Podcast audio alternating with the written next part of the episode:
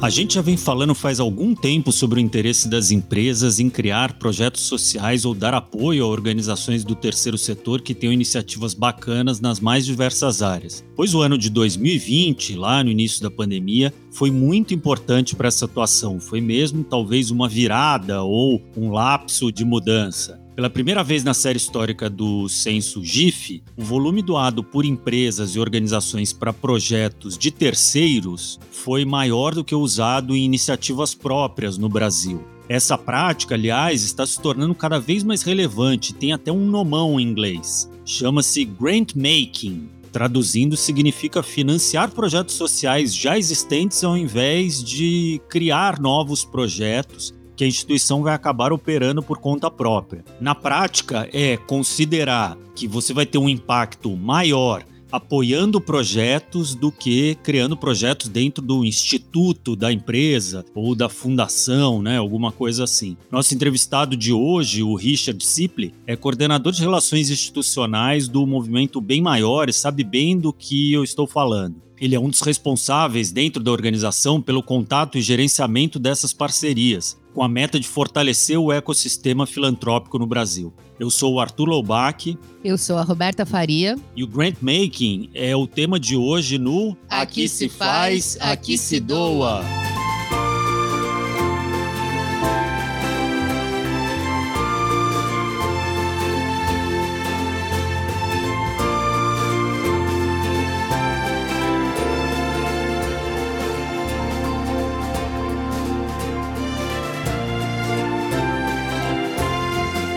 Está começando mais um Aqui se faz, aqui se doa, o seu podcast semanal de cultura de doação produzido pelo Instituto MOL com apoio do movimento Bem Maior, do Morro do Conselho Participações e da Ambev e divulgação do Infomoney. Olha, pode ser que a importância do grant making não fique clara à primeira vista para quem ouve falar do assunto.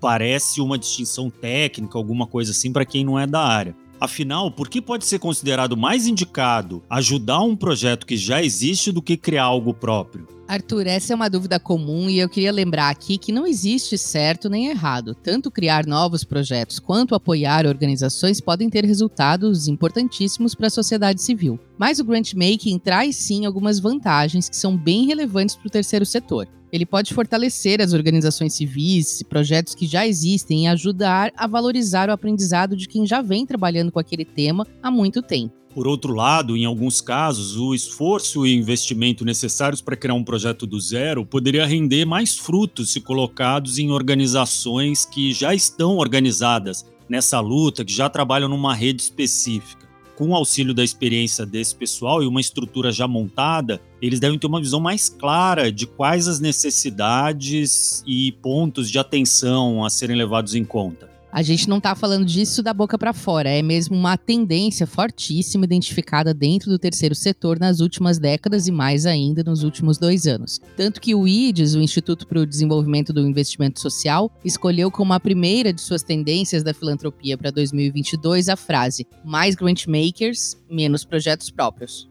Como a gente falou, isso se fortaleceu muito com a pandemia. Não exatamente com a pandemia, mas com o que a pandemia gerou na sociedade. Né? Ela trouxe uma necessidade urgente de apoio e a sociedade respondeu a isso. Né? Isso demoraria muito mais se todo mundo decidisse criar projetos próprios. Imagina só se todo mundo que doou no primeiro ano da pandemia resolvesse botar dinheiro em projetos próprios. A gente teria um milhão de novos projetos e talvez as grandes iniciativas que a gente viu, principalmente de impacto mais assistencial e emergencial na sociedade, não tivessem sido possíveis. No ano de 2020, as instituições entregaram 2,5 bilhões de reais nas mãos de outras organizações, um crescimento de 105% em relação ao censo GIF anterior, né, de 2018. Essa novidade veio para romper uma tradição de criar projetos próprios que é muito enraizada na filantropia aqui no Brasil. Até porque o grantmaking já era bem forte há algum tempo em outros países, como nos próprios Estados Unidos, mas só vem ganhando tração aqui nesses últimos anos. Ainda assim, no mundo todo, a pandemia chamou mais atenção para essa prática e fez com que empresas e organizações revissem suas políticas para melhor. A maior luta agora é impedir que muitas delas retornem aos seus hábitos anteriores. Vale dizer aqui do que a gente está falando para quem não entendeu. Existem grandes investidores sociais que têm as suas próprias organizações e projetos, como fundações, institutos, e existem também grandes organizações do terceiro setor que podem atuar nos próprios projetos ou trabalhar em rede, como tem acontecido agora. A gente vê, por exemplo, organizações que são as que mais receberam recursos e que talvez sejam das que estão gerindo mais recursos nesse momento no Brasil, como a CUFA, Gerando Falcões, que estão atuando com grandes redes de líderes comunitários, pequenas organizações nas comunidades. Dessa forma, conseguem a CUFA, por exemplo, atende mais de 5 mil comunidades carentes que muitas vezes eles não poderiam nem acessar se fosse por meio próprio, né? Se eles fossem cavar os caminhos para chegar até esses lugares, né? Então é disso que a gente está falando. Com essas informações, a gente entende um pouco melhor esse cenário atual e básico do grant making. Mas agora eu acho que é importante a gente conceituar de uma forma mais teórica, por assim dizer, por que, que o grant making se diferencia do patrocínio, da doação institucional? Conta pra gente, Rafa.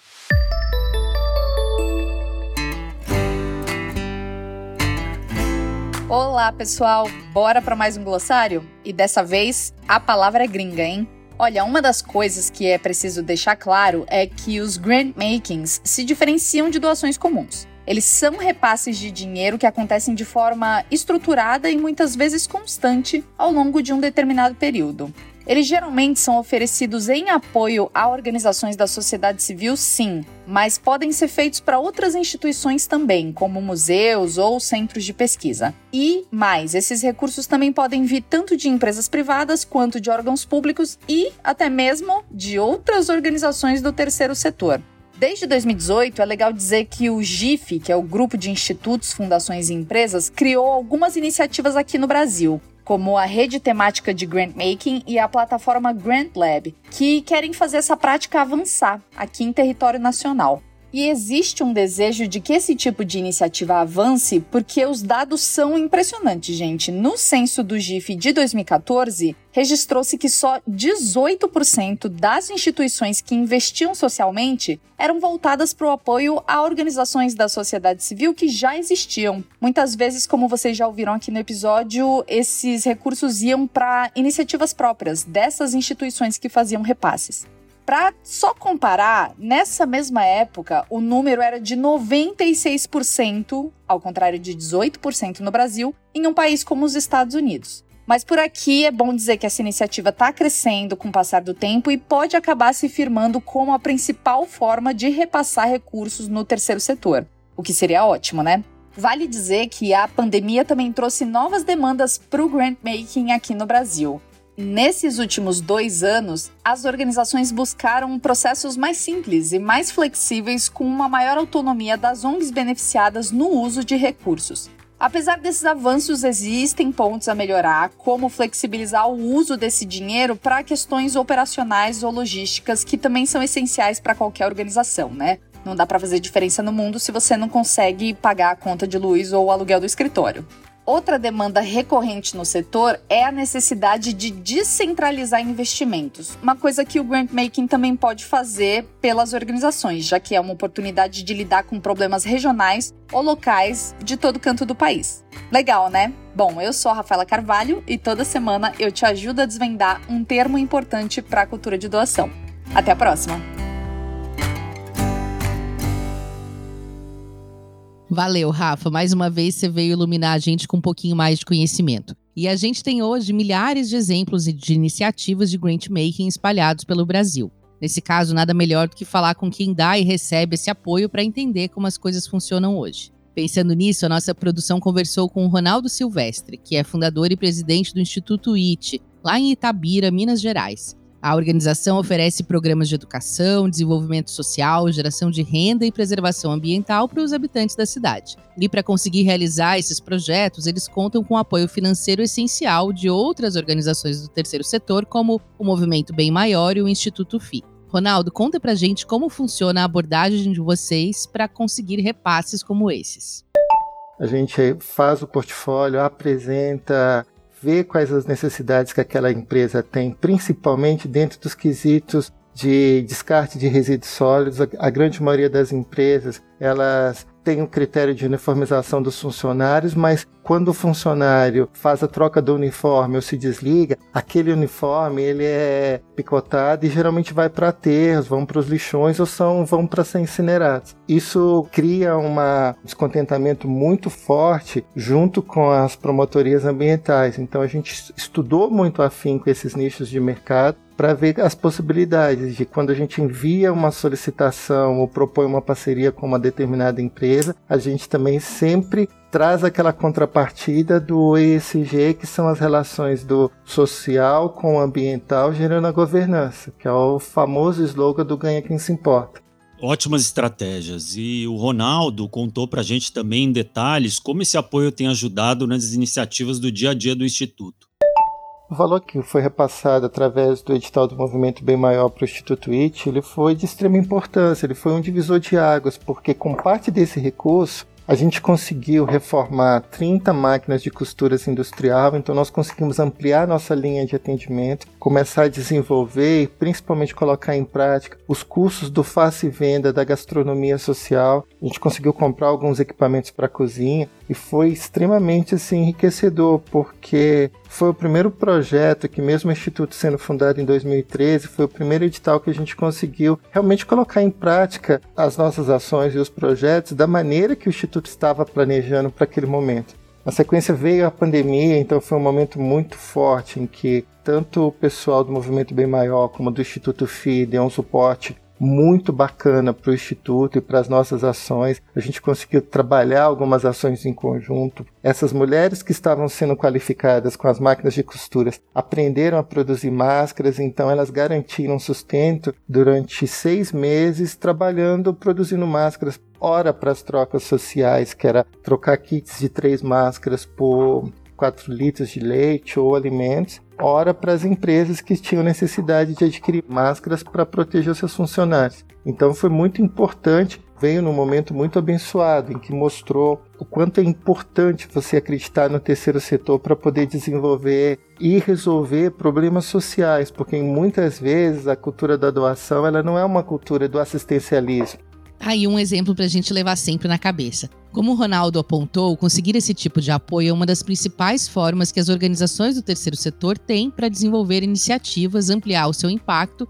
e até criar novos projetos dentro da sua área de atuação. Pois é, e para estabelecer esse diálogo com empresas e organizações é preciso se planejar e trazer soluções e um caminho que sejam interessantes para elas. Só assim vão abrir os olhos para oportunidades desse tipo. E aliás, não sei nem por que estou falando, se a gente tem aqui uma das pessoas que mais entende desse assunto. Bota entendido nisso. Só para ter uma ideia, o Richard Sipley é coordenador de relações institucionais do Movimento Bem Maior e lida diretamente com a gestão dessas parcerias e o contato com as organizações que o movimento escolhe apoiar. O Richard é formado em administração e direito e estudou gestão de organizações do terceiro setor. Ele já atuou no Ministério Público de São Paulo, no setor de vendas de várias companhias e chegou até a fundar uma empresa de importação e distribuição de peças para bicicletas, mas foi no terceiro setor que ele encontrou o seu coração.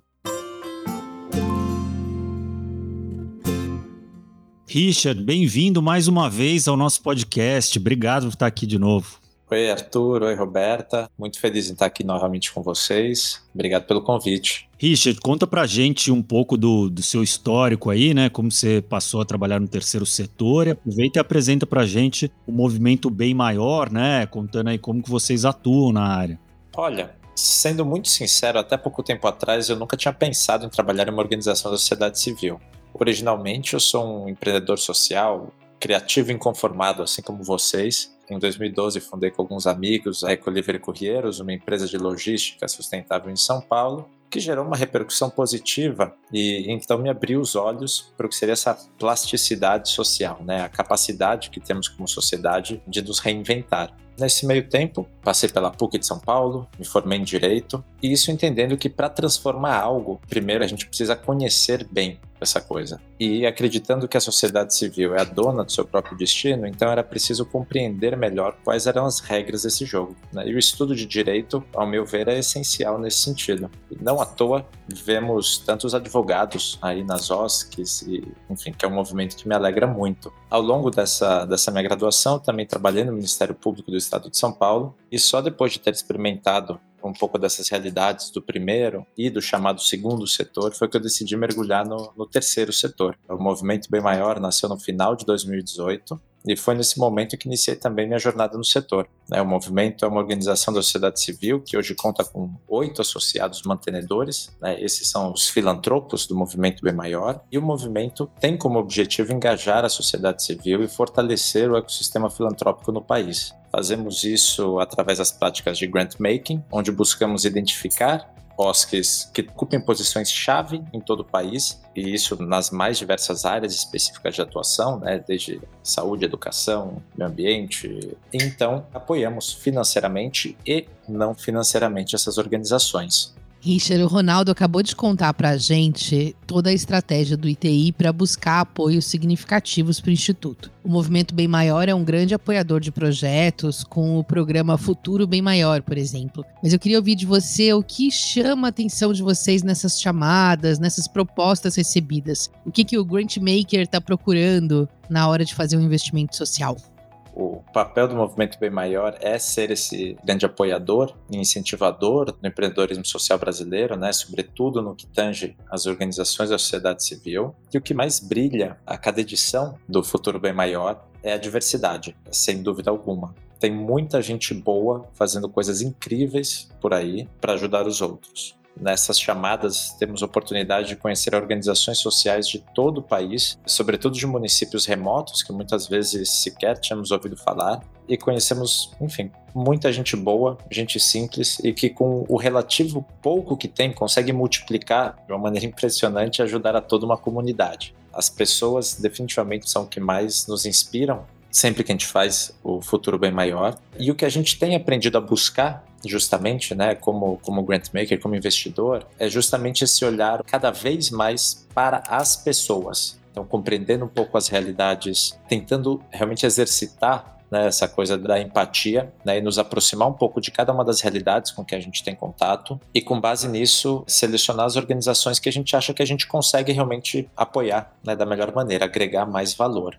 Legal. Richard, eu queria que você falasse um pouco da sua visão sobre a importância do Great Mank no terceiro setor no Brasil e que você comentasse um pouco dessa mudança de perspectiva que a gente tem notado, que é de muitas empresas, de grandes investidores sociais, né, decidirem transferir os seus recursos que são investidos socialmente para organizações diversas ao invés de criar uma própria fundação ou instituto, né? Quais são as vantagens disso e por que será que esse movimento tem crescido, né? Tem a ver com essa diversidade que você falou? Perfeito, Arthur. Poxa, esse é um tema interessantíssimo, né? É um debate super quente atual, né?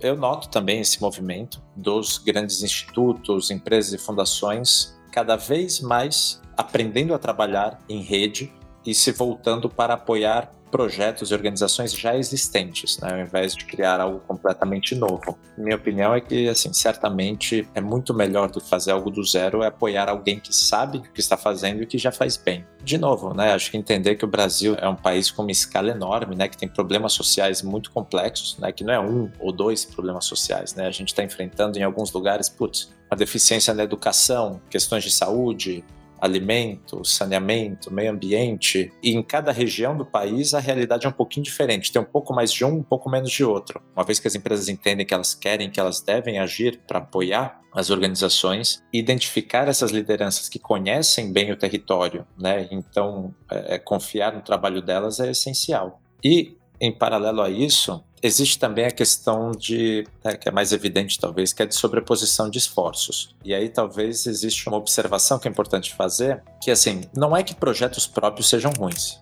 Né? Obviamente que, que esse não é o ponto, afinal, é isso que gera muito da inovação que a gente vê por aí. A questão é que a lógica que vem girando até então é a lógica de mercado, né? que justamente é uma lógica que estimula a concorrência, né? estimula um certo pioneirismo, né? Estimula querer essa posição de destaque isolada. enquanto a lógica que a gente olha aqui, né, a lógica da sociedade civil organizada, que justamente olha para esses desafios sociais como um todo, né, e observa então a complexidade social de uma maneira mais ampla, a lógica vem no sentido de estimular a colaboração. Realmente é uma mudança de mentalidade e eu acho que as próprias empresas também estão passando por isso nas suas linhas tradicionais, assim, de entender que a cooperação pode ser muito mais lucrativa muito mais interessante do que enfim, a concorrência da maneira tradicional como a gente conhece, né? Uma concorrência sem regras, né, em que vale tudo pelo primeiro lugar. Nesse sentido é isso. As organizações sociais hoje, o cenário que a gente tem, né, o cenário que eu enxergo das organizações no país é bem fragmentado, né. Então são aí a depender do, do banco de dados mais de 800 mil organizações sociais e como vocês podem imaginar, muitas delas atuando em segmentos muito parecidos, né, atuando aí em áreas e, e, usando recursos, enfim, havendo essa sobreposição. Organizações que podiam estar cooperando aí, dividindo, digamos, custos fixos, dividindo inteligência e otimizando então esse recurso, estão aí dividindo esforços por uma questão muitas vezes de preciosismo, digamos. Ô Richard, e a gente falou no começo do programa que a pandemia parece ter alterado né, o cenário da filantropia no Brasil, incentivando mais ações de grant making. Né? Muitos grandes doadores perceberam que a melhor coisa a fazer naquele momento era justamente apoiar quem já estava atuando dentro da comunidade, lá na ponta, que não adiantava querer criar o seu próprio projeto às pressas, né? Será que isso é uma mudança que veio para ficar? e o que precisa ser feito do ponto de vista da entrega das OSCs para os grant makers para que esse efeito não fique para trás? Tem alguma expectativa, né? A gente fala muito de confiar, né, que os patrocinadores precisam aprender a confiar nas instituições. E as instituições precisam aprender o que a prestação de contas do seu ponto de vista tem sido adequada e suficiente para provar o valor dessas ações? Tem alguma outra forma de comunicação, de entrega que as OSCs podem pensar para ajudar a convencer os grant makers a continuar atuando dessa maneira? Legal, Roberta. Legal, boa pergunta. Só pergunta complexa vindo aqui, né? É só, fácil, né? É. Só coisinha fácil. Eu concordo, assim, também. Eu acho que esse aumento no grant making certamente foi um dos ganhos na pandemia, né? Se é que a gente pode dizer assim. Acho que também a urgência da ação, e de novo, não é que a gente já não vivia uma situação urgente antes. Ficou tão escancarada a urgência dessa nova situação, né, dessa nova emergência, que a população como um todo, né, já que mesmo quem não era grant maker acabou virando, se engajando em alguma prática filantrópica, é isso, a buscar soluções, a buscar quem já sabe o que precisa ser feito, né, e não quem ainda está estudando isso. Eu acho que no curto e no médio prazo, é um ganho que vem para ficar. Acho que a gente tem um aumento de engajamento, um aumento de, de consciência da necessidade né, desse papel da sociedade civil organizada, né, e isso tanto pessoas físicas como né, empresas enxergam que, enfim, que elas fazem parte de um coletivo, né, que não adianta você estar tá bem isolado no, no seu cantinho, que todos estamos no mesmo barco. Se o barco afundar, vai com todo mundo. Agora você, né, você comentou sobre as organizações, né, sobre o elo de confiança né, entre elas e como a gente pode fortalecer isso para gerar ainda mais estímulo para os dois lados, né, porque acho que é uma, uma via de mão dupla. Você falou da questão da lógica de mercado, e essa é uma questão que a gente vê muitos grant makers levar também na hora do seu patrocínio, essa lógica, no sentido de esperar que as organizações entreguem métricas, SROI e outros números né, de medição, que são tradicionalmente números de outro setor econômico, né? Como que as SCs podem entregar esses resultados? Então, né? Os grant makers precisam confiar mais nas organizações, mas como as organizações podem entregar esses resultados para que esse apoio continue, né? Não seja só nesse momento de emergência mesmo.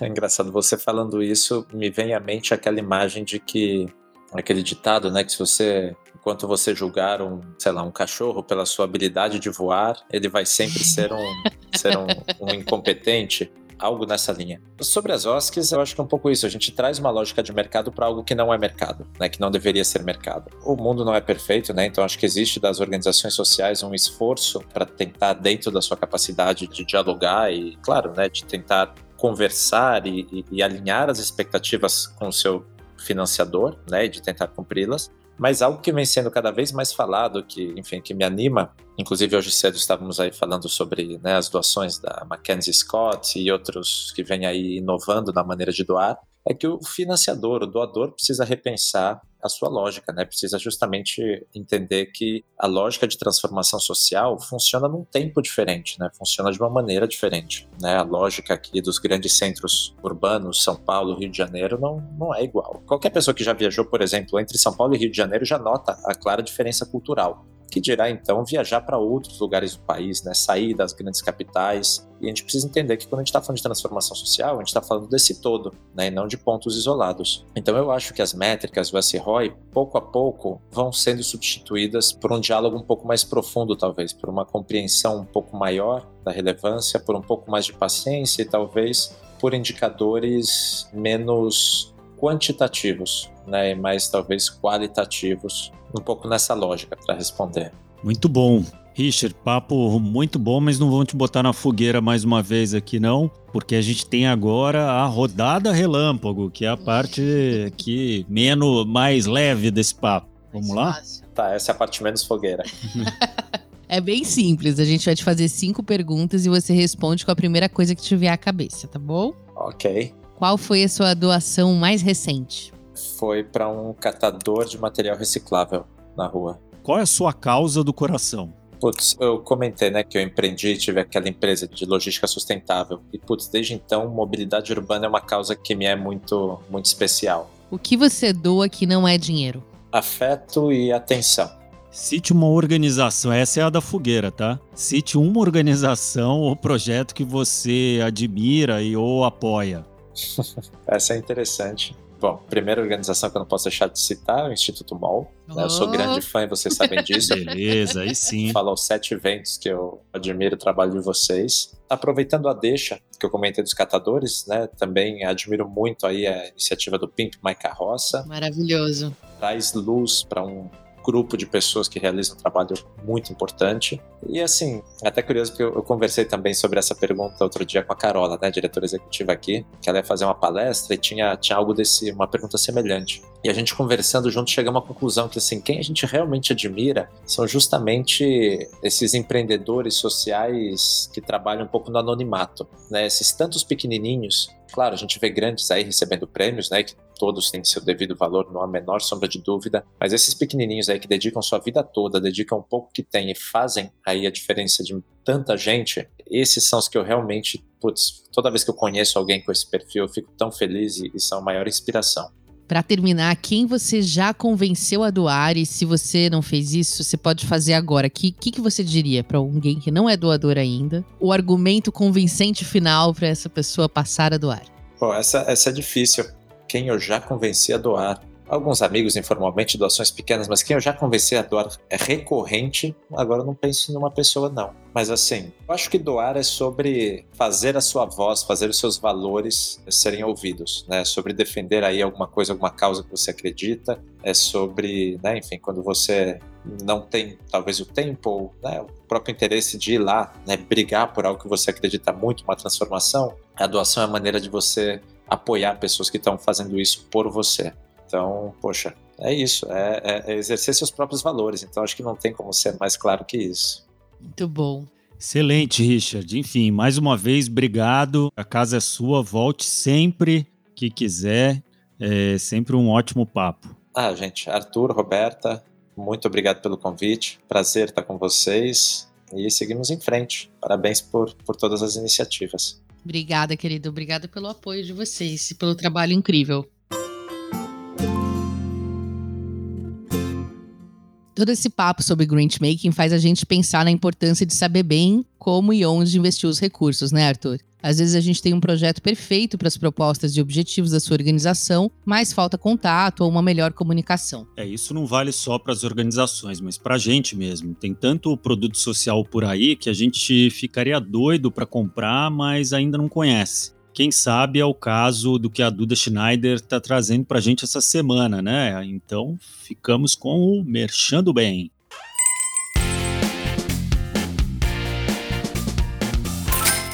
Oi, gente, eu sou a Duda Schneider e esse é o nosso quadro Merchando Bem. Hoje vamos falar não só de um produto, mas de uma collab inteira. É a coleção Fala Bicho, que foi lançada no finalzinho de março por duas marcas do grupo Soma, a Ering Kids e a Fábula. E essa coleção foi lançada em comemoração ao Dia Nacional dos Animais. A coleção une o melhor das duas marcas, traz conforto para as crianças se divertirem e se movimentarem e estampas lúdicas e super originais. Essa estampa toda, claro, inspirada no reino animal.